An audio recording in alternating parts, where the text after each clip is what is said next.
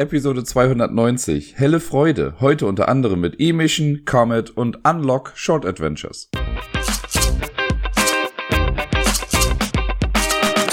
Guten Morgen, sehr verehrte Damen und Herren. Hier ist der Dirk mit der neuesten Episode vom Ablagestapel an einem Dienstag. Ich habe es irgendwie gestern und auch vorgestern nicht mehr unterbringen können. Und da Nachtschlaf doch auch ganz geil ist, habe ich mich dazu entschlossen, das Ganze nicht in der Nacht von Montag auf Dienstag nach dem Quiz noch aufzunehmen, sondern erst zu schlafen und mich dann jetzt hier vor die Wand zu setzen und euch ein bisschen was zu erzählen von der Woche, die da hinter mir liegt. Viel war es erneut nicht, was ich gespielt habe, aber dafür dann äh, ein bisschen was Neues. Und daran möchte ich euch natürlich wie immer gerne teilhaben lassen. Den Anfang macht allerdings ein Spiel, das ich letzte Woche schon etwas prominenter besprochen habe, nämlich äh, Unmatched Adventures Tales to Amaze. Das habe ich noch, puh, ich glaube, zweimal gespielt. Hab's noch einmal mit dem Alien aufgenommen und noch einmal mit dem Mothman, wenn mich nicht alles täuscht. Und ja, Alien war auf jeden Fall wieder sehr einfach. Das hat so äh, 0 bis minus 0 ähm, Herausforderungen dargestellt. Ich habe es aber auch nochmal gegen den Mothman versucht. Das war knapp. Also er hat wieder gewonnen, aber ich war näher dran auf jeden Fall. Er hatte nicht mehr viele Lebenspunkte übrig. Ich weiß gerade gar nicht mehr, wie viele es dann im Endeffekt waren. Äh, aber das, das Match an sich hat einfach sehr viel Spaß gemacht. Ich habe dieses Mal dann den äh, Tesla genommen. Und ich muss sagen, der Tesla gefällt mir von all den vier Figuren, die man da steuern kann in dem Set, äh, momentan zumindest am besten, weil er so einen netten, ja, so eine Art Gimmick-Faktor mit drin hat. Die anderen, also zwei von denen, hier Golden Bat und Any Christmas, die sind relativ straightforward. Ne, hau drauf, jada, jada. Ich glaube, der Golden Bat, das ist so sein Gimmick, dass der immer stärker ist, wenn der sich noch nicht bewegt hat und angreift und sich danach dann erst quasi bewegt, ist dann besser als erst bewegen und dann angreifen. Und Any Christmas ist so einfach relativ strong. Diese Jill Trent, die hat ja dieses äh, Gadget-Gimmick, wo sie sich am Anfang einer Runde immer entscheiden muss, welches sie nimmt. Bei Tesla ist es wie folgt: Der hat zwei Energie, also Energy Coils, zwei Energiespulen oder sowas. Äh, eine davon, also die können entweder unaufgeladen sein, also leer quasi, oder aufgeladen. Zu Beginn hat er eine aufgeladen und am Ende des Zuges lädt sich eine auf. Und so ziemlich alle seine Karten, ich bin mir jetzt gar nicht ganz sicher, aber ich meine, alle seine Karten haben irgendwie, oder zumindest die Angriffskarten und so, die haben ähm, Effekte, die sich auf die Ladung dieser Spulen beziehen. Und zwar kann man dann ganz oft entscheiden, äh, du machst jetzt einen Effekt, wenn du eine Spule ausgibst, also sie wieder entlädst, dann passiert ein Effekt. Wenn du beide ausgibst, dann hast du noch einen geileren Effekt. Und da muss man oft abwägen, will ich überhaupt Spulen ausgeben? Brauche ich sie vielleicht für den nächsten Zug? Denn wenn er, ich glaube, wenn er seinen Zug startet und beide Energiespulen sind aufgeladen und äh, Gegner sind direkt neben ihm, dann kriegen die einen Schaden und werden weggedrückt. Das finde ich halt irgendwie sehr thematisch, das ist ganz cool. Und äh, man kann die dann halt ausgeben, keine Ahnung, da gibt es eine Karte, ich glaube, das ist ein Angriff von drei. Wenn man eine Spule ausgibt, ist es ein Angriff von fünf. Gibt man beide aus, ist es ein Angriff von sieben auf einmal, was natürlich mega powerful ist. Das muss man immer so ein bisschen aufbauen. Und ich mag dieses Decision-Making da drin einfach sehr gerne, dass du halt noch so ein bisschen mehr Spielraum hast. Du spielst nicht einfach nur die Karte und machst dann das, was da steht, sondern man spielt die Karte, also muss ich erst entscheiden, welche Karte nehme ich und dann auch, wie viel bin ich bereit jetzt auszugeben. Und das hat mir sehr viel Spaß gemacht auf jeden Fall. Ich weiß noch, als wir das auf der Messe gespielt haben, hat Deni, glaube ich, mit dem Tesla gespielt. Und da war ich schon leicht neidisch. Und jetzt, äh, ja, in dem Battle war es sehr hart. Ich weiß gar nicht mehr, wer mein, also äh, Mothman war ja der Villain Wer war denn nochmal der Minion? Wen hatte ich? Ich glaube, der Jersey Devil. Gegen den habe ich dann noch gekämpft. Den hatten wir auch auf der Messe mit dabei. Und der hat so ein paar Effekte, die auch dafür sorgen, dass Karten stellenweise auch aus dem Ablagestapel rauskommen äh, oder halt Karten schneller abgelegt werden. Und das hat mich dann auch irgendwann gekillt. Ich hatte dann irgendwann auch wieder zu wenig Karten. Aber es macht schon Bock. Das macht schon. Oder war das das überhaupt? Ich bin mir gar nicht mehr sicher. Mittlerweile habe ich schon so ein paar Kombinationen durch. Es kann auch sein, dass es da gegen die Ant Queen war, aber who knows. Hat sehr viel Spaß gemacht und ich bin immer noch eifrig dabei, die beste Taktik gegen den Mothman zu finden. Irgendwann werde ich es bestimmt schaffen. Dann werde ich hier jubelnd aufschreien und es euch wissen lassen, vor allen Dingen. Letzte Woche Mittwoch waren Sarai und ich äh, gemeinsam auf einem Spieleabend bei den Zerlix. Die kennt man von Spiel doch mal. Und Julia ist auch in der Spiel des Jahres Jury. Mit denen hatten wir schon mal vor einiger Zeit einen Spieleabend.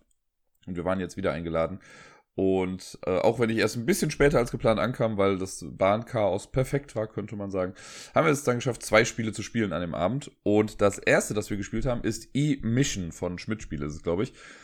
Das ist äh, ein Spiel, was gerade ganz gut die Runde macht, würde ich behaupten. Denn es hat ein sehr aktuelles Thema. Es geht um den Klimawandel und wie man den im besten Fall verhindern kann. Und wurde auch recht nachhaltig produziert. Also das merkt man auch am Material. Das ist jetzt nicht so die top krasse Qualität, sondern es ist einfach, also man kann es spielen. Man merkt aber, dass halt die, keine Ahnung, die Pappboards sind halt ein bisschen dünner, die Karten sind ein bisschen dünner. Alles halt etwas einfacher produziert, aber mich persönlich stört das jetzt nicht an dem Spiel. Äh, es ist aber in der Tat ein bisschen ungewohnt, muss ich sagen. Wenn man vorher halt irgendwie, keine Ahnung, so ein Top-Quality-Game gespielt hat und dann kommt sowas, da sind schon Unterschiede drin, aber das Spiel ist ja trotzdem das gleiche. Ähm, und das Ganze ist ein kooperatives Spiel, was mich ja per se schon mal sehr anspricht. Matt Leacock war auch daran beteiligt. Den kennt man ja vielleicht von so einem kleinen, feinen Spiel namens Pandemie, das mir ja auch einigermaßen zusagt. Und ja, dann wurde das Spiel erklärt. Wir haben losgelegt und hart auf die Fresse bekommen von dem Spiel. Äh, es ist, ich habe mehrmals im Spiel gedacht, es fühlt sich an wie so ein bisschen Reverse Terraforming Mars. Weil bei Terraforming Mars wollen wir, dass die Temperatur nach oben geht. Das wollen wir hier halt vermeiden. Und ähm, das ist von der Rundenstruktur her eigentlich relativ klar, aber ein bisschen chaotisch, muss ich sagen. Äh, am Anfang ist so, man bekommt Handkarten. Man hat, glaube ich, wenn man das Spiel beginnt, hat man fünf Handkarten. Und vor sich hat man fünf Aktionskarten ausliegen. Man hat so fünf Slots oder fünf Spalten, in denen Karten liegen können. In jeder Spalte liegt zu Beginn eine Karte. Und dann geht es quasi so, dass man äh, in einer Planungsphase ist und diese Planungsphase spielen alle gleichzeitig. Man könnte sich sehr wahrscheinlich einfach auch komplett absprechen.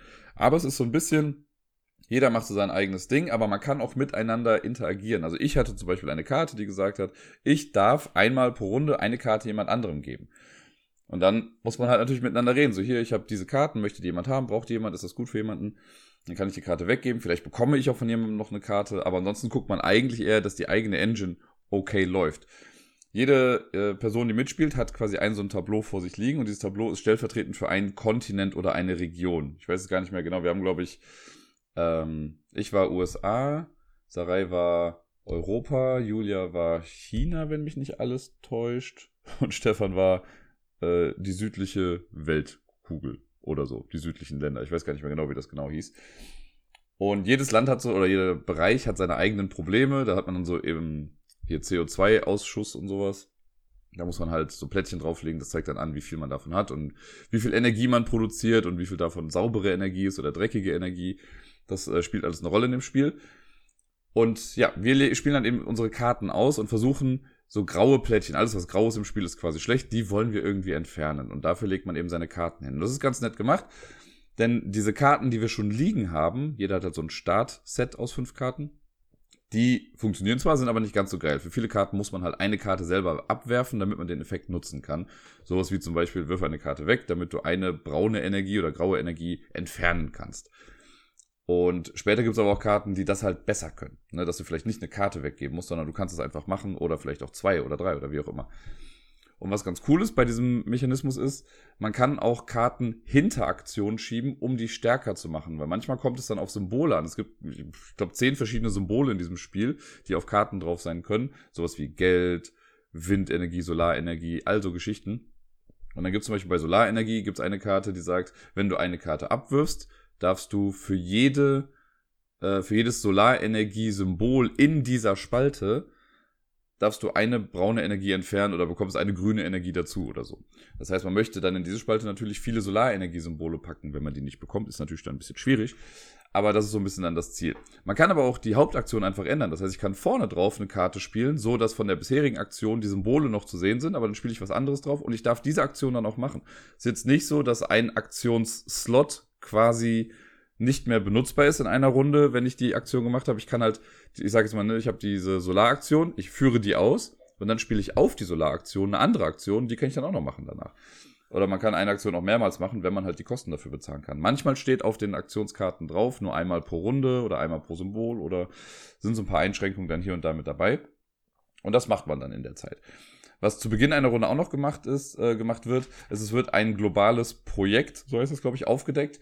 Das ist so eine kleine Bonusmission, die können wir ausführen oder wir können versuchen, die zu erfüllen und dann haben wir so einen Bonuseffekt. Bei uns war das erste Mal, okay, wenn wir dies und jenes schaffen, wenn wir da Karten mit bestimmten Symbolen irgendwie dran packen, dann dürfen wir alle untereinander auch Karten tauschen mit einem Geldsymbol oder noch einem anderen Symbol. Ich glaube, eine Glühbirne oder sowas war das.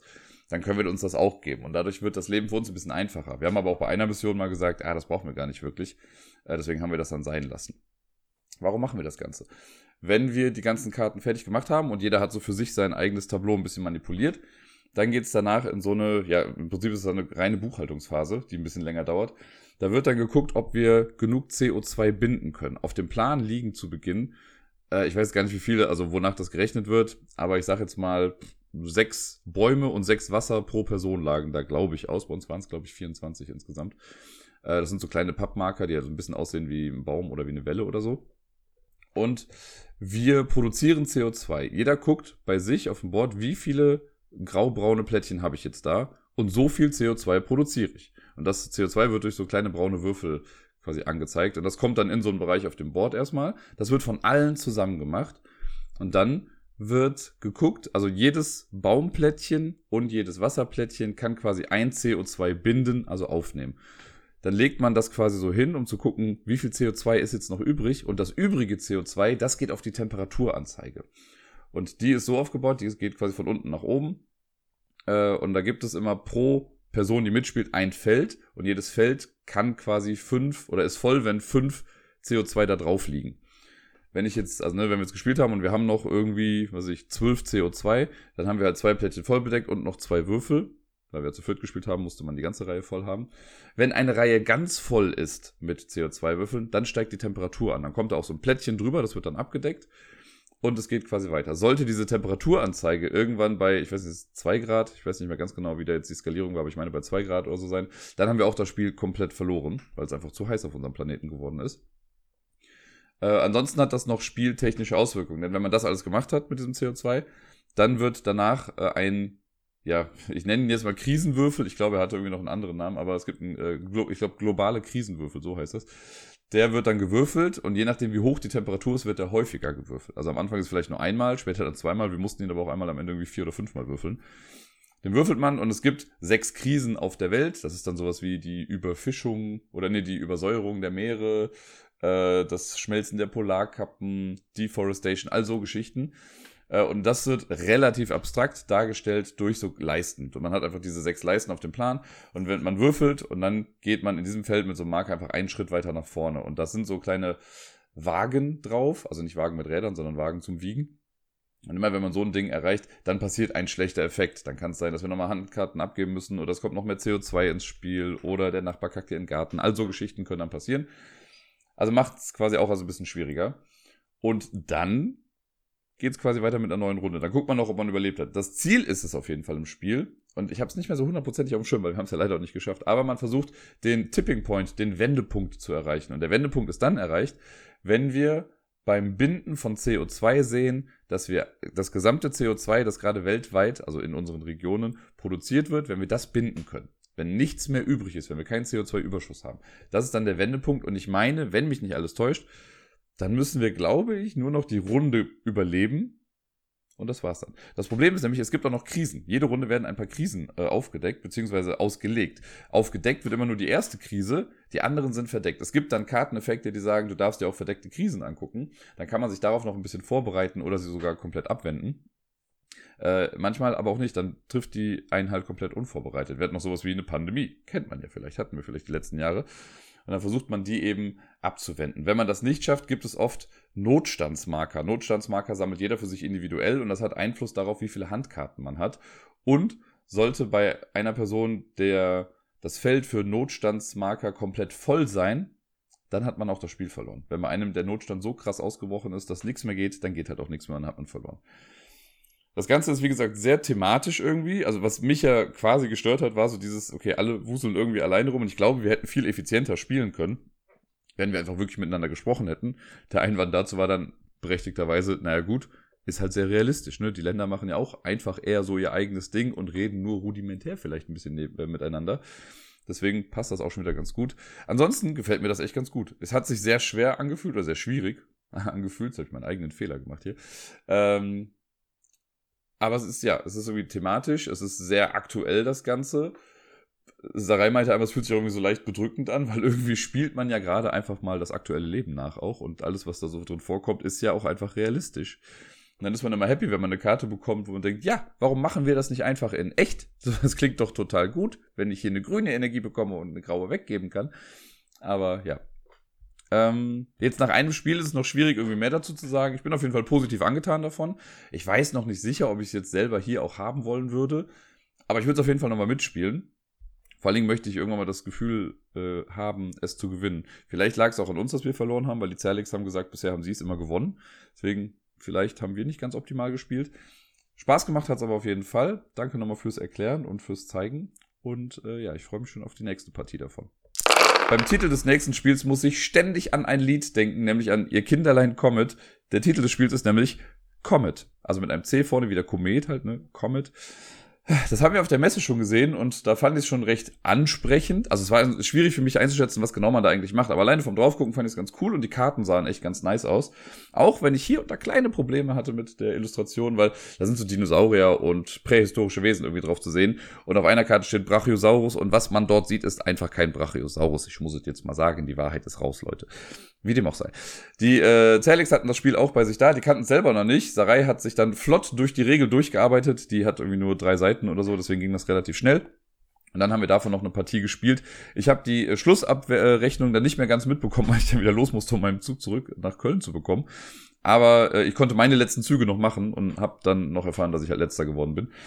Aber Spaß gemacht hat's schon irgendwie. Und zwar ist die Idee bei Comet, dass äh, die Erde untergeht, sind die ganzen prähistorischen Wesen, ein Komet, der Namensgeber quasi dieses ganzen Spiels, schlägt irgendwie ein, wobei auf dem Board auch ein Vulkan zu sehen ist, also man weiß nicht ganz genau, was jetzt hier eigentlich los ist. Der schlägt aber ein und wir wollen noch alle unsere Schäfchen ins Trockene bringen und mit Schäfchen meine ich prähistorische Wesen und mit ins Trockene meine ich ein rettendes Plateau, auf das wir dann gehen.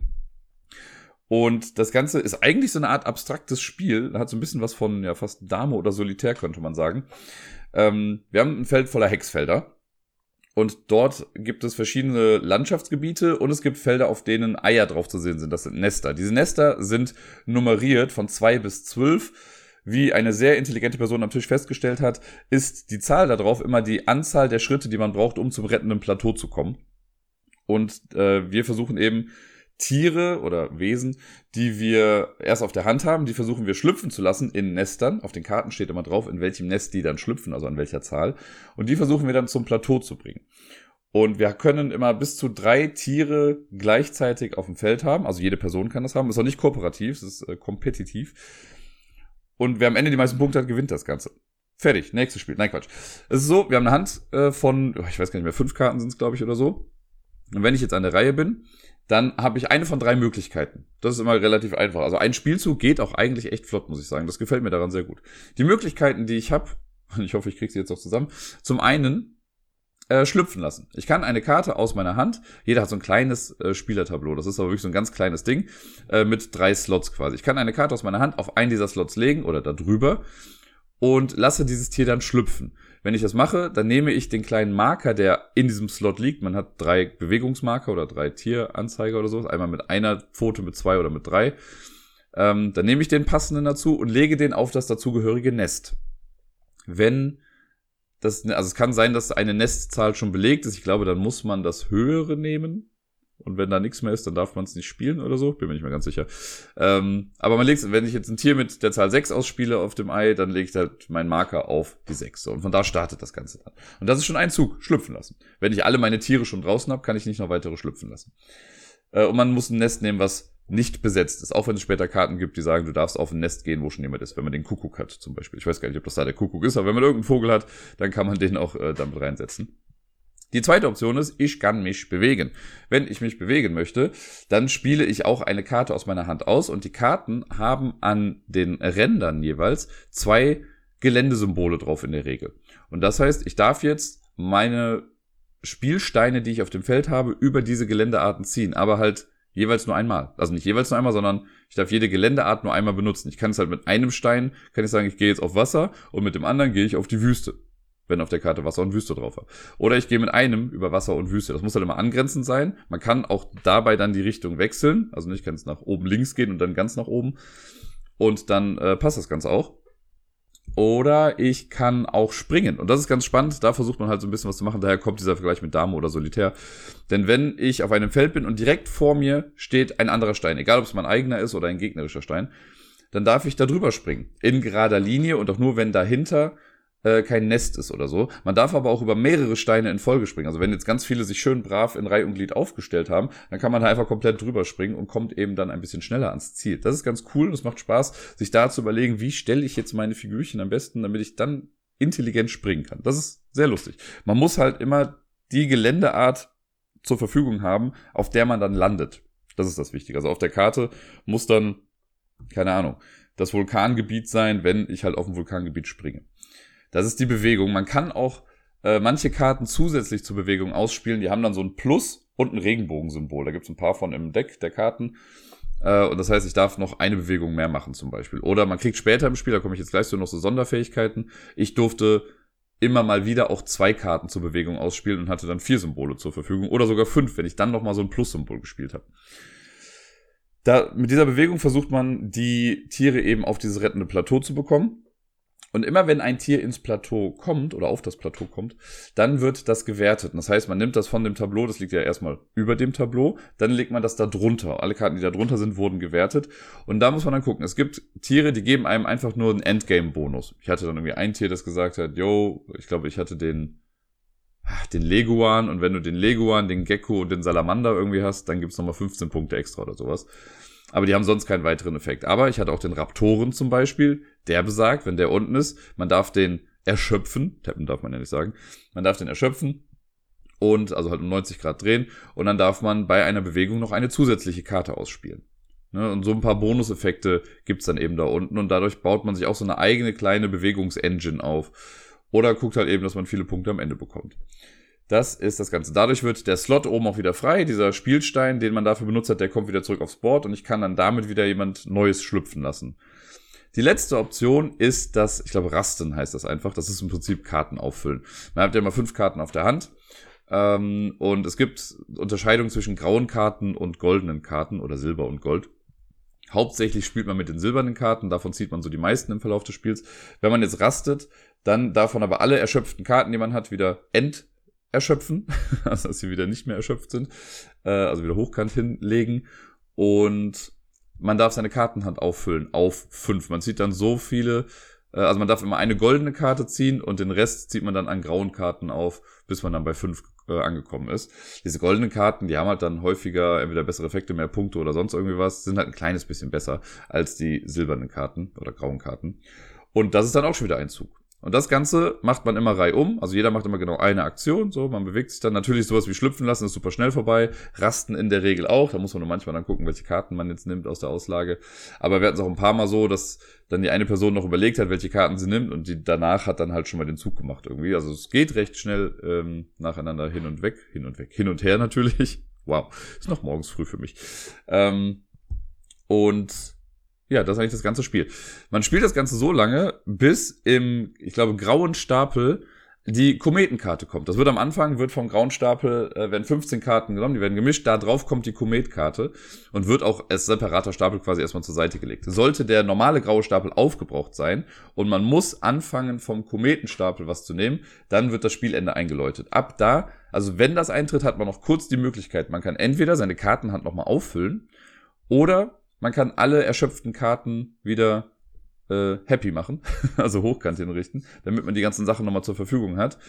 Man darf ab jetzt aber nur noch schlüpfen oder bewegen. Man darf nicht mehr rasten. Und das macht man so lange, wie man halt noch kann wenn, also ich war dann glaube ich auch einfach der Erste, der schon nichts mehr konnte, weil ich alle meine Tiere dann drin hatte und ich konnte jetzt, also selbst wenn ich was geschlüpft hätte, es hätte jetzt auch nichts mehr gebracht irgendwie. Ich glaube, ich bin sogar alle meine Karten losgeworden dann mit der letzten Aktion. Äh, dann konnte ich nichts mehr machen, da wird man einfach übersprungen, bis alle anderen auch fertig sind und dann zählt man die Punkte zusammen, der Tiere, die man retten konnte. Das steht dann auch auf der Karte eben mit drauf. Manchmal gibt's da noch Bonuspunkte. Man bekommt ganz zu Beginn auch eine Heldenfigur ich hatte so eine komische Beutelratte oder was auch immer das war, die hat die einfach nur die Fähigkeit gehabt. Also zum einen hat man äh, eine Punktebedingung drauf, so für, wenn ich ein Set aus fünf verschiedenfarbigen Eiern habe oder so, äh, was auf den Karten so ein Merkmal ist, dann kriege ich nochmal sieben Punkte extra. Und meine Fähigkeit war, ich konnte im Spiel die Karte erschöpfen, um eine andere Karte wieder ready zu machen. Um die dann auch nochmal zu benutzen. Äh, und da gab es halt verschiedene Sachen dann von. Und wer dann die meisten Punkte hat, gewinnt das Ganze. Das ist eigentlich das ganze Spiel. Also man macht wirklich wenig in seinem Zug, aber es ist schon interessant. Wie gesagt, das Spannende ist wirklich dieses Stellungsspiel auf dem Board, dass man guckt, ah, guck mal, wenn der da steht, dann kann ich dahin springen, dann kann ich da gehen und dann da wieder drüber springen. Und oft ist es so, dann bewegt sich eine Figur anders, als man es antizipiert hat und schon ist der ganze Plan im Eimer. Es ist im Kern eigentlich ein abstraktes Laufspiel, so. Aber es macht Spaß. Ich finde es ganz cool. Die Optik ist hier auf jeden Fall auch mit entscheidend, so, wenn das, also, keine Ahnung. Wenn es nur abstrakt wäre, würde ich es wahrscheinlich nicht so toll finden, aber so wie es jetzt aufgemacht ist, finde ich schon wirklich nett. Auch da weiß ich nicht zu 100%, ob ich es mir selber anschaffen würde. Aber ich überleg's. Spaß macht's auf jeden Fall. Äh, und ich würde sagen, so eine Testpartie können alle ruhig mal davon ausprobieren. Und damit kommen wir jetzt zum letzten Spiel der letzten Woche. Es ist, wie gesagt, nicht viel gewesen. Wobei hier, ich könnte sagen, es sind eigentlich zwei Spiele. Das, es handelt sich hier um Unlock. Und Sarai und ich, wir haben jetzt am Wochenende zwei Unlock-Fälle gespielt. Und zwar einmal einen normalen Unlock-Fall aus der neuesten Box, diese Extraordinary Adventures. Wir haben aber auch einen Unlock Short Adventures gespielt. Ich hatte letzte Woche Weihnachtsfeier und ich habe von meinem Weihnachtswichtel auf der Arbeit äh, eins davon bekommen. Ich habe es mir gewünscht. Wir machen immer so eine kleine Wunschliste, was so bis 10 Euro geht. Ich dachte, das ist doch perfekt dafür. Und habe dann eins bekommen. Ich glaube, Engelsflug hieß das. Bin mir nicht mehr ganz sicher. Das haben wir dann ausprobiert. Ähm, da steht dann drauf, das soll eine halbe Stunde dauern. Und ansonsten ist es halt das ähnliche oder das gleiche Unlock-Feeling. Man hat halt weniger Karten, man braucht aber trotzdem auch die App dafür. Alles wie gehabt, nur alles ein bisschen reduzierter. Wobei ich jetzt auch schon gehört habe, dass die Fälle, die mit drei Schlössern bewertet sind, also man kann äh, eins, zwei oder drei Schlösser haben von der äh, Komplexität und Schwierigkeit her, die schwierigen Fälle sollen wohl auch stellenweise bis zu einer Stunde dauern können. So, also so short sind die Adventures dann eigentlich gar nicht. Wir haben jetzt für unseren Fall bei den Short Adventures ich glaube, 20 Minuten oder so gebraucht. 30 Minuten stand drauf, 20 Minuten haben wir gebraucht. Das war soweit in Ordnung. Das ist im Prinzip, also wir hatten jetzt einen Fall, wo ich sagen muss, bis auf eine Sache relativ klassisches Unlock. Also da war jetzt nichts dabei, was mich komplett umgehauen hat. Ähm, die Rätsel waren in Ordnung, es hat irgendwie alles Sinn ergeben, waren lustige Gimmicks mit dabei. Es gab ein, ja, Rätsel ist es gar nicht, aber eine Sache, die man mit der App machen musste, die ich persönlich ganz lustig fand, aber ich glaube, dass es auch Menschen gibt, die damit Schwierigkeiten haben. Also selbst ich, der da drin vielleicht einigermaßen versiert ist, fand es schon gar nicht so einfach. Aber hat gut funktioniert, sind wir gut durchgekommen. Und ja, ich bin auf jeden Fall mal gespannt, wie die nächsten Unlock Short Adventures werden. Ich möchte auf jeden Fall alle mal ausprobieren. Es gibt, glaube ich, gerade sechs Stück davon, wenn mich nicht alles täuscht. Ich glaube, in der App wurden sechs angezeigt. Mal gucken, was sie sich da noch so haben einfallen lassen. In der großen Box äh, von diesen Extraordinary Adventures, da haben wir ja schon beim letzten Mal dieses Restart gemacht, was so ein bisschen Videospiel-Setting hatte. Und da hatten wir hier und da schon kleine Probleme. Und wir haben jetzt den zweiten Fall gespielt, den, oh, wie hieß das denn? Irgendwas mit Hollywood. Hollywood Detective, Detective in Hollywood, Crime in Hollywood, irgendwie sowas. Ähm, den haben wir gemacht, da waren wir echt nicht so gut. Da haben wir nur drei von fünf Sternen bekommen weil wir auch über die Zeit gekommen sind. Also wir haben es nicht in unter 60 Minuten lösen können und haben auch hier und da dumme Fehler gemacht wieder. Ähm, ich will gar nicht zu viel vorwegnehmen. Der Fall hat mir, ja, es ist schwierig das zu sagen. Ich mag immer noch die Unlock-Fälle, aber ich fand, hier haben sie was ausprobiert, was für mich nicht so hundertprozentig funktioniert hat. Ich kann aber dazu sagen, man, es fühlt sich an wie Detektivarbeit hier und da. So, man muss viel, man muss aufmerksam lesen und sich eigene Schlüsse irgendwie ziehen aus bestimmten Dingen. Ähm, und es hat sich so ein bisschen freier angefühlt. Ich sage jetzt einfach mal, weil es jetzt, also es wird schon relativ zu Beginn auch gesagt, deswegen ähm, ist das kein Riesenspoiler, wenn ich das sage. Das ist so ein bisschen wie dieses Sherlock Holmes Criminal Cabinet, nur halt eben digital. Vielleicht könnt ihr mit der Beschreibung irgendwie ein bisschen was anfangen.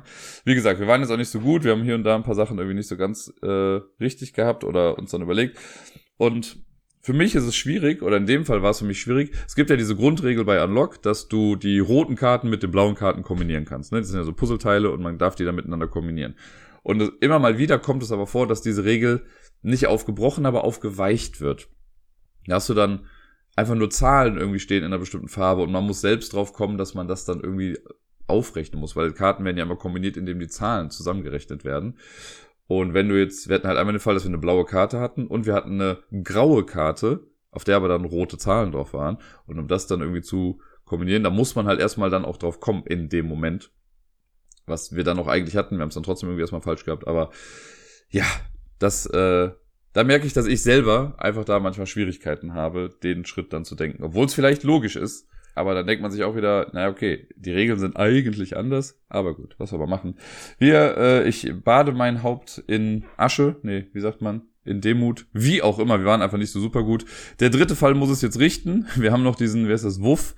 Abenteuer im Bellraum. Das ist, glaube ich, der Untertitel davon, was ich schon ziemlich gut finde. Der wird dann demnächst dran glauben müssen. Ich habe schon äh, gesagt bekommen, dass der wohl was für mich wäre. Ich bin auf jeden Fall sehr gespannt. Ich bin noch nicht enttäuscht von der Box bisher oder so. Ich hatte schon Spaß damit, aber irgendwie sind wir nicht so ganz äh, aus dem Quark gekommen bei den Rätseln. Komplett out of context und ich weiß gar nicht, wie ich darauf komme, aber ich habe irgendwie die Farbe weiß relativ präsent im Kopf gehabt in den letzten Tagen. Und deswegen ist meine Top 10 Liste die Top 10 Spiele mit weißem Cover. Natürlich gibt es kein Spiel, oder mir nicht bewusst Spiele, die nur ein weißes Cover haben, wobei irgendwas gibt's da bestimmt, äh, sondern ich meine Spiele, auf denen weiß prominent vertreten ist, sagen wir mal so. Da gibt's welche, bei denen ist das sehr krass vertreten, bei manchen ist so ein gewisser Weißanteil drauf. Ähm, ich habe mich zum Beispiel entschlossen, nicht Decorum zu nehmen. Decorum hat in der Mitte ja auch eigentlich so ein weißes Herz, aber es hat doch noch viel Farbe drumherum. Wobei andere Spiele, die ich jetzt hier drauf habe, auch noch mehr als nur weiß haben. Ihr werdet schon sehen, was ich meine, aber es sind alles Spiele, die irgendwie in vorwiegend weißen Boxen irgendwie daherkommen. Äh, und ich habe es jetzt aber nicht anhand des Weißanteils gerankt, sondern schon irgendwie Spielspaß, aber so wie es mir gerade passte. Wahrscheinlich würde ich das nächste Woche schon wieder anders sortieren. Aber jetzt gerade ist es das folgende. Äh, auf Platz Nummer 10 habe ich Time Stories gepackt. Time Stories, das ist eine große Achterbahnfahrt mit dieser ganzen Reihe gewesen. Ähm, der allererste Fall, dieses, wer ist das da, Asylum, mega, richtig gut, hat mir unfassbar gut gefallen. Und auch die Folgefälle fand ich noch okay. Also ich fand noch den Marcy Case fand ich gut. Ich persönlich bin ja von dieser Drachenprophezeiung kein Fan gewesen. Andere haben den ja gefeiert. Ich fand den einfach blöd. Ähm, dann gab's diesen, wie ist das, hinter der Maske, unter der Maske, ich vergesse das immer, der in Ägypten gespielt hat. Den fand ich wieder ganz gut, wo andere gesagt haben, die fanden den blöd. Ähm, es gab diesen, ach, die Expedition auf der Challenger oder wie das hieß, das fand ich auch noch ganz nett. Besonders geil fand ich ja den einen Fall, in dem, tja, wie beschreibe ich das am besten? der nur in einem Haus gespielt hat. Das war einer der späteren Fälle, ich glaube der vorletzte oder so.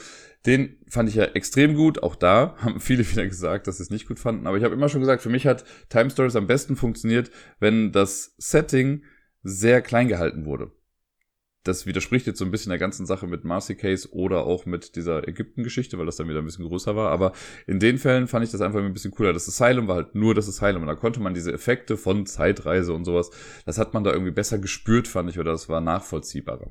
Naja, die Reihe hat auf jeden Fall so ein bisschen was verloren. Ich habe es ja selber gar nicht komplett abgeschlossen, habe aber gehört, dass es dann am Ende halt auch nicht aufgelöst wird. Und es wurde immer so eine große Story aufgebaut und am Ende gab es keine Auflösung dafür. Und das finde ich halt dann irgendwie so ein bisschen schade, wenn man da so viel Zeit irgendwie investiert hat. Ich habe auch die neuen Time Stories gar nicht probiert. Da gab es ja dann nochmal so äh, Single-Boxen irgendwie, die habe ich auch nicht gemacht. Ich glaube, das hat sich auch ein bisschen ausgelutscht. Aber wenn jemand nochmal irgendwie günstig an den ersten Fall rankommt, an Asylum, spielt den auf jeden Fall. Der macht richtig Laune. Auf dem neunten Platz habe ich ein Legacy-Spiel, nämlich Charterstone. Das hat auch ein schönes weißes Cover mit so ein bisschen Landschaft noch irgendwie drauf. Charterstone haben wir hier in der Fünferrunde gespielt mit äh, Gerda, Bayer, Mattes und Pia. Da haben wir uns dann regelmäßig zu getroffen und das Ganze dann gespielt. Nettes Worker-Placement-Spiel, was man danach theoretisch dann auch weiterspielen kann. Funktioniert echt ganz gut, macht Bock, macht Laune. Wir hatten schöne Insider zwischendrin. Das war, war schön. Äh, auf Platz Nummer 8 habe ich ein Spiel, was wenige Menschen hier kennen. Das habe ich, glaube ich, von äh, Taiwan Board Games oder so, TBD. Da habe ich mir vor pff, mittlerweile fünf Jahren oder so äh, My Story zugelegt und habe seitdem dann ein paar Mal gespielt, gar nicht so häufig. Aber das ist so eins der Spiele, wo ich denke, ja, ich weiß gar nicht, ob ich das immer noch so geil finde. Ich müsste es einfach nochmal spielen. Aber irgendwie kann ich mich noch nicht so ganz davon trennen. Das Ganze ist so ein bisschen Spiel des Lebens. Äh, also wir spielen quasi ein Leben durch, eine Geschichte, deswegen My Story. Und haben dabei so ein Deckbuilding-Spiel. Also man spielt dann immer wieder Karten aus, die dann bestimmte Bereiche abdecken. Man sammelt dann Geld oder sonst was. Mit den Sachen kann man sich dann Karten holen, die fügt man seinem Deck hinzu. Man kann seinen Lebenslauf quasi verändern, man kann neue Berufe erlernen oder neue äh, Fähigkeiten wieder hinterpacken, also Symbole quasi farmen.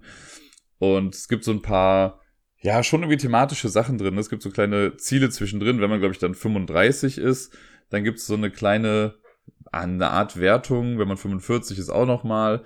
Äh, und ich glaube, wenn man Das Spiel endet traurigerweise, wenn man 65 oder 60 ist oder so. Also dann ist zumindest hier da dann als vorbei, dann gibt's die Endrechnung.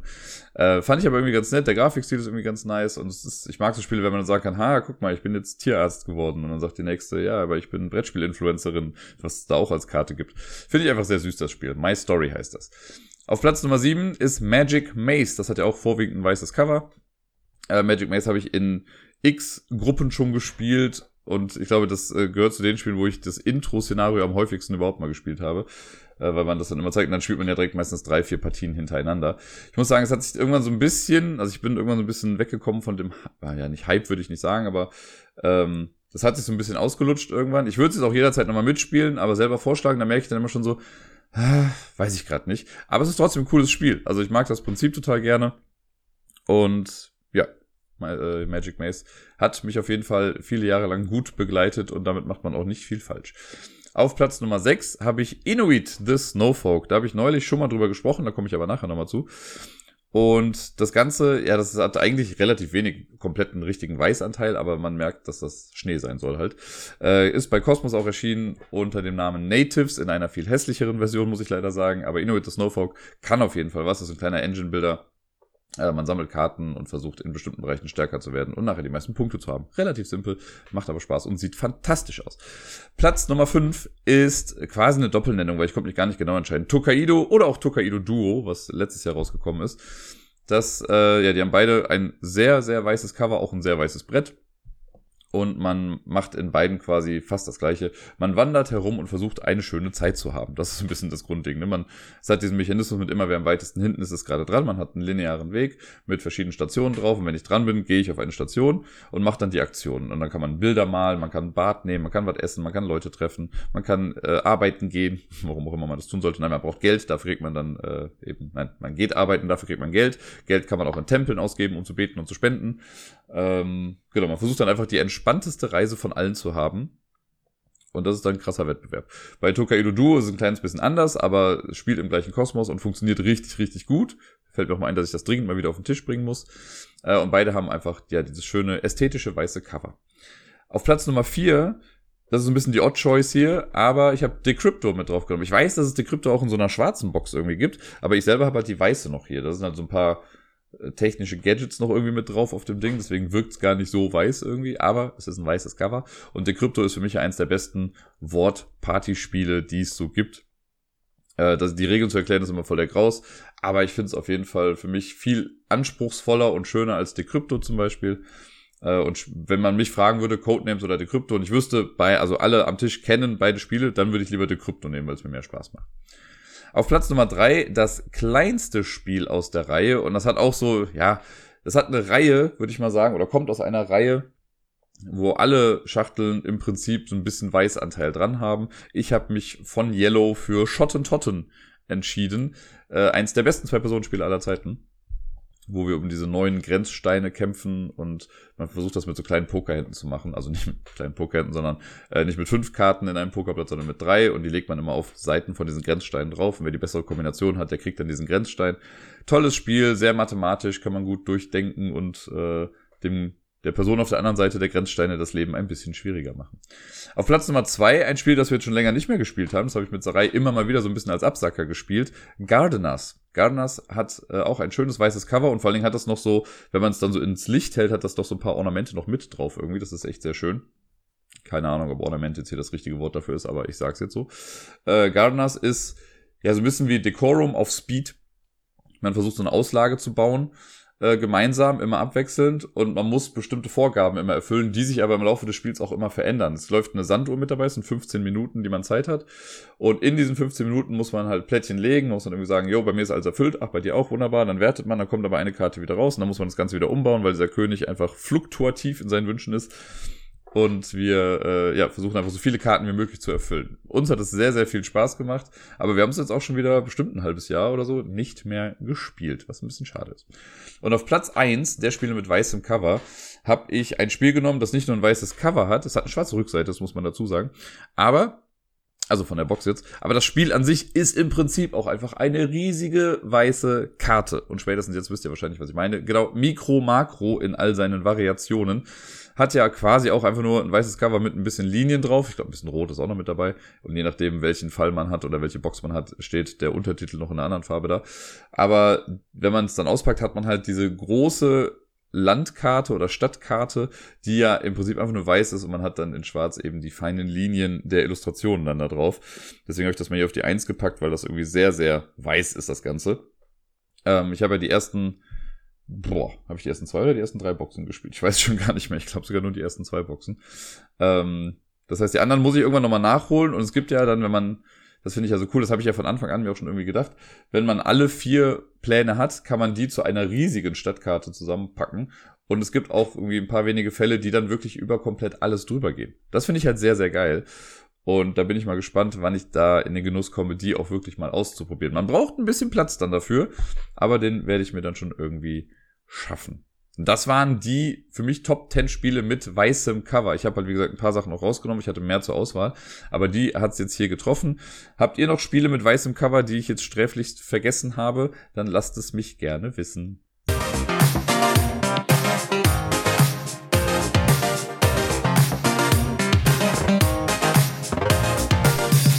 Sonst so. Ja, letzte Woche sind ein paar Kleinigkeiten und auch Großigkeiten geschehen, äh, die ich euch nicht vorenthalten möchte. Angefangen hat's quasi nicht ganz so gut, weil Miepel krank war. Er war am Wochenende dann schon so ein bisschen angeschlagen und am Montag und am Dienstag haben Gerda und ich das dann so ein bisschen aufgeteilt, wer dann wie zu Hause bleibt mit ihr. Äh, morgens war sie meistens dann bei mir, beziehungsweise am Montag ist erst Gerda mit ihr da geblieben und ich bin aber früher von der Arbeit nach Hause gegangen, damit ich dann übernehmen konnte. Und am Dienstag bin ich dafür dann morgens länger zu Hause geblieben, war dann nur kurz arbeiten und danach war sie dann wieder bei mir, weil sie dienstags ja eh in der Regel bei mir ist. Hat sich dann aber wieder ganz gut gefangen. Und ja, sie ist natürlich jetzt total happy, weil äh, die Adventszeit losgeht. Jetzt hat es ja ein bisschen geschneit, da war sie auch sehr glücklich. Die Adventskalender hat sie jetzt, also sie hat äh, einen hat sie von mir hier und von Deni, der hat ja auch einen sehr süßen Adventskalender äh, in Umschlagform gebastelt. Das ist ganz süß, da ist sie immer sehr heiß drauf zu gucken, was da drin ist. Und äh, sehr süß ist, sie hat jetzt bei Gerda eine Wichteltür. Ich hatte lustigerweise auch kurz überlegt, das zu machen, aber habe mich dann dagegen entschieden erstmal. Aber bei Gerda hat sie jetzt eine. Und ich brauchte erst ein kleines bisschen, um zu verstehen, was sie meinte, weil sie hatte mir das erzählt, also Miepel. Und ähm, hat dann irgendwann gesagt so, du Papa, da bei Mama, da ist auf irgendwie, da ist eine Tür und wir haben geklopft, aber da kam niemand raus und ich will wissen, wer da drin ist und der hat ein Gummibärchen oder da habe ich ein Gummibärchen bekommen und das hat sie halt so unvermittelt erzählt, deswegen musste ich erst überlegen, okay, was für eine Tür, was ist da los? Und irgendwann hat es dann Klick gemacht und meinte, ach, ein Weihnachtswichtel. Und da erzählt sie jetzt jeden Tag immer sehr schön von. Und sie meinte gestern auch nochmal so halbwegs frustriert, ich will wissen, wer dahinter ist. Das finde ich auf jeden Fall sehr süß. Mal gucken, was dieser Weihnachtswichtel noch so alles anstellt und was sie mir noch alles davon erzählt. Das finde ich sehr, sehr knuffig. Ich habe ihr dieses Mal in den Adventskalender, ich habe so einen selber befüllt, ist immer eine kleine Süßigkeit drin. Äh, und ich habe dieses Mal so kleine Fingerpuppen reingemacht. Da sind ganz viele Tiere mit dabei, aber auch ein paar menschliche Figuren, ähm, weil wir halt oft, keine Ahnung, mit irgendwelchen Stofftieren oder sonst was ja auch spielen. Ich dachte mir, das ist dann irgendwie ganz nett, da kann man so ein bisschen Fingerpuppentheater auch machen. Da äh, kriegt sie jetzt jeden Tag ein neues Figürchen. Das hat bisher auf jeden Fall auch guten Anklang gefunden, das Ganze. Ja, ansonsten habe ich letzte Woche viel Zeit im Zug verbracht. Ich habe ja eben schon mal erwähnt bei den Spielen der letzten Woche, dass ähm, wir bei den Zerlix einen Spieleabend hatten. Die wohnen ja auch in Frankfurt. Und da musste ich dann hinfahren. Das war halt, also die Hinfahrt am Mittwoch, die, das war echt die Hölle. Äh, anberaumt waren zweieinhalb Stunden oder zwei Stunden zwanzig Minuten bis nach Frankfurt rein. Es wurden dann quasi vier Stunden zwanzig Minuten, weil wir irgendwie vor dem Frankfurter Flughafen gab es dann irgendwie eine Weichenstörung, da mussten wir erst zurückfahren, dann wieder in den Flughafen rein, aber über ein anderes Gleis, dann wieder zum, dann halt nach Frankfurt noch. Äh, dann fiel noch eine S-Bahn aus, also dafür, dass ich eigentlich, also ich wollte eigentlich um 18.13 Uhr oder so in Frankfurt sein. Und um 19.30 Uhr wäre der Spieleabend erst losgegangen. Das heißt, ich hätte selbst in Frankfurt noch ein bisschen Aufenthalt gehabt. Also ich hatte schon wirklich diesen Puffer mit eingeplant. Ja, und ich war dann im Endeffekt erst um, ich glaube, halb neun oder zwanzig vor neun oder so da. Deswegen hat es dann eben nur für die zwei Spiele gereicht, die ich da eben erwähnt habe. E-Mission und Comet haben wir gespielt. Aber es ist immer wieder schön, mit den beiden zu spielen. Es macht Spaß. Und ja, dafür fahre ich doch ganz gerne. Ansonsten muss ich dann ja auch wieder zurück nach Köln. Das hat dann in der Tat alles gut funktioniert. Und also ich war dann auch ein Stückchen unterwegs, aber ich musste nicht großartig umsteigen. Das war in Ordnung.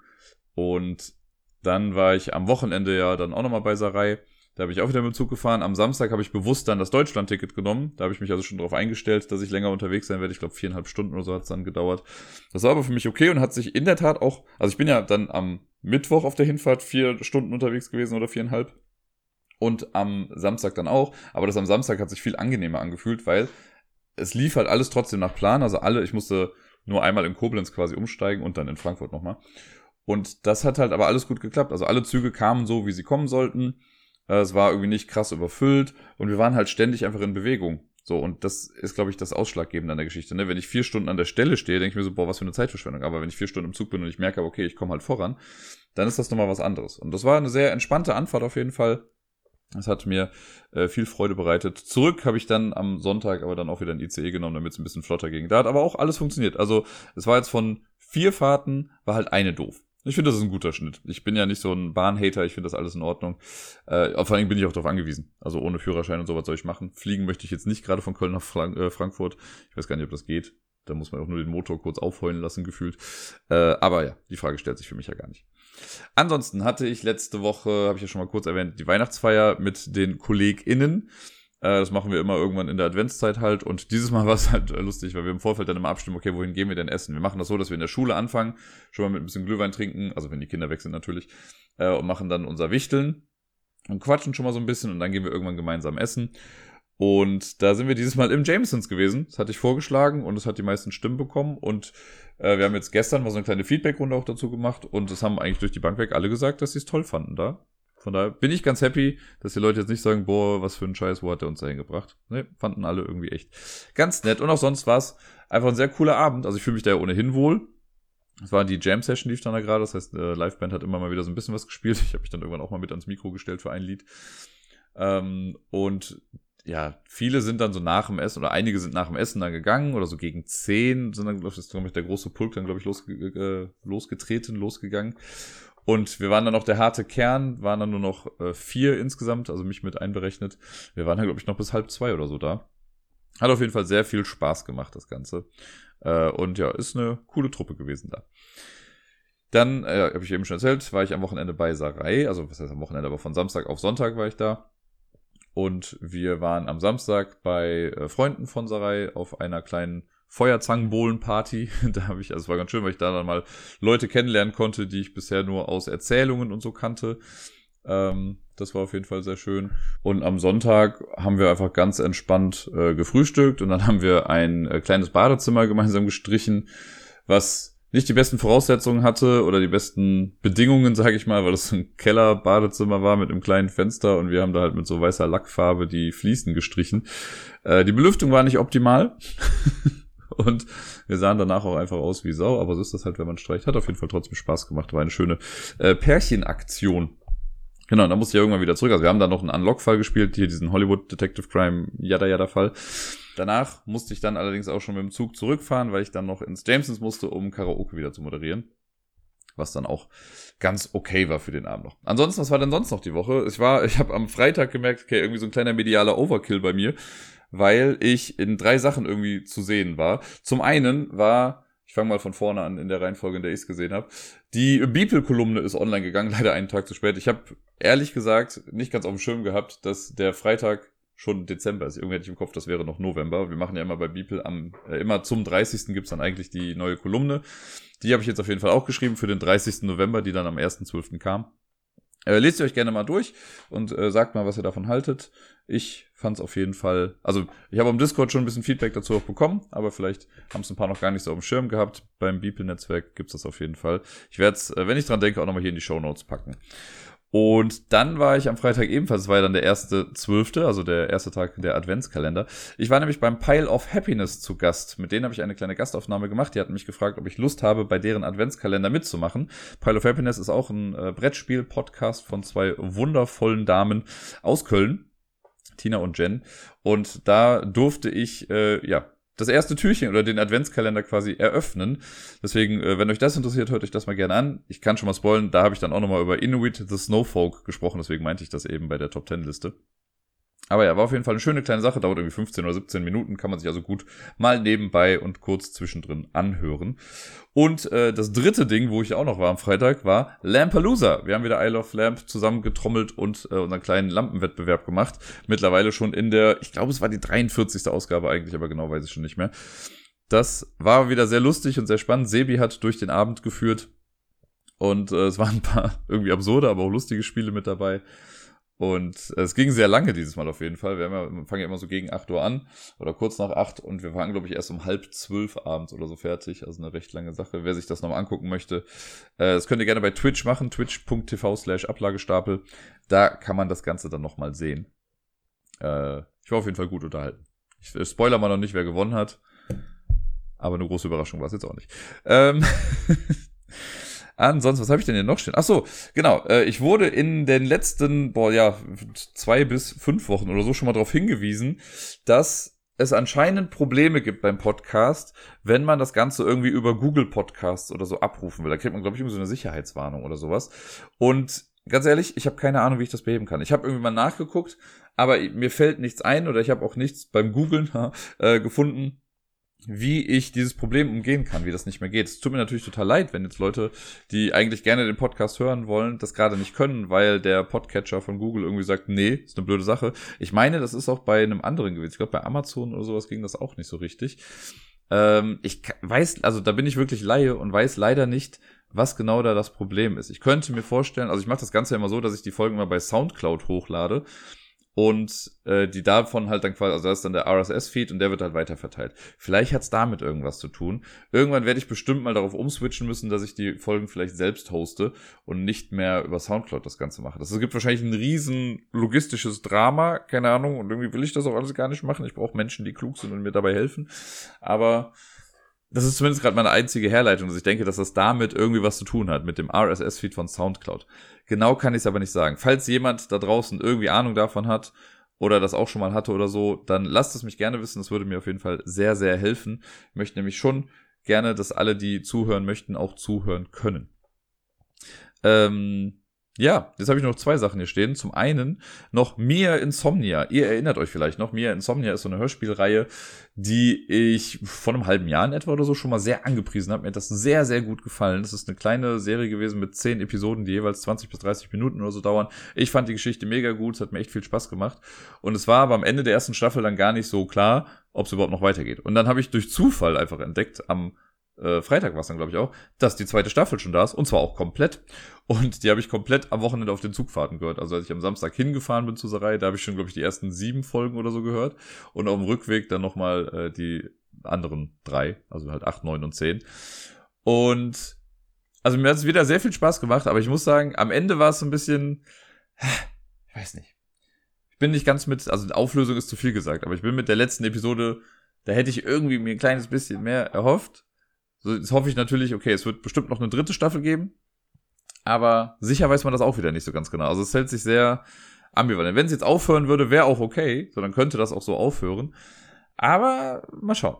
Bin sehr gespannt. Aber ich fand wieder die, die Art und Weise, wie sich das weiterentwickelt hat und was sie so sich für neue Ideen haben einfallen lassen, das fand ich schon echt gut. Ähm, das Ganze wird halt jetzt, also wurde einfach ein bisschen größer, als es am Anfang noch war. Und da war es schon groß. Ich fand's aber gut. Also wenn euch die erste Staffel von mir Insomnia gefallen hat, dann hört euch gerne auch die zweite an und äh, sagt mir auch gerne, was ihr davon haltet. Ich habe am Discord auch schon jemanden, äh, der gesagt hat, ne, die erste Staffel war schon scheiße, da habe ich keinen Bock drauf. Aber ich fand's gut. Ist ja halt einfach auch Geschmackssache. Mir hat's Spaß gemacht. Und zu guter Letzt äh, noch äh, ein Dankeschön an Coffee oder die Menschen, die mir bei Coffee was haben zukommen lassen. Vielen, vielen lieben Dank. Ähm, für die es nicht wissen, Coffee ist so eine Plattform, wo man jemandem quasi Kleinigkeiten zukommen lassen kann. Also halt keine drei Euro oder sowas für einen Kaffee. Deswegen heißt das ganze Coffee. Ich sage ja, ich trinke ja mal keinen Kaffee. Von daher, früher habe ich immer gesagt, das sind dann Windeln für Miepel. Jetzt trägt sie keine Windeln mehr. Das ist halt, weiß ich nicht, Taschentücher. Weil die Kleine hat eine Rotznase wie sonst irgendwas. Äh, dafür kann ich die Dinger auch ganz gut gebrauchen. Also die Dinger, das Geld meine ich damit natürlich. Ähm, aber ich sage ja auch immer, fühlt euch zu nichts verpflichtet. Ich mache das Ganze auch so einfach kostenfrei. Aber wenn es mal Menschen gibt, die sagen, ach guck mal, in der Weihnachtszeit, ne, das ist man doch, ist man doch nett und könnte doch mal Content Creatern, die man mag, was abgeben. Ja, ihr versteht, worauf ich hinaus möchte. Alles gut.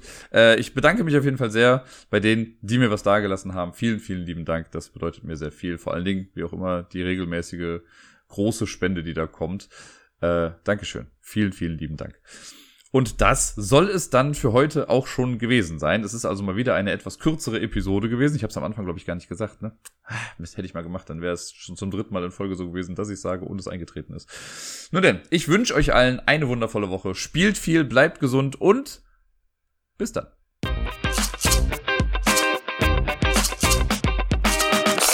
Ach so, ich habe jetzt noch gar keinen aussagekräftigen Post eigentlich dazu gemacht, aber Leute, Schnee also zumindest gestern und vorgestern. Jetzt nicht mehr so ganz.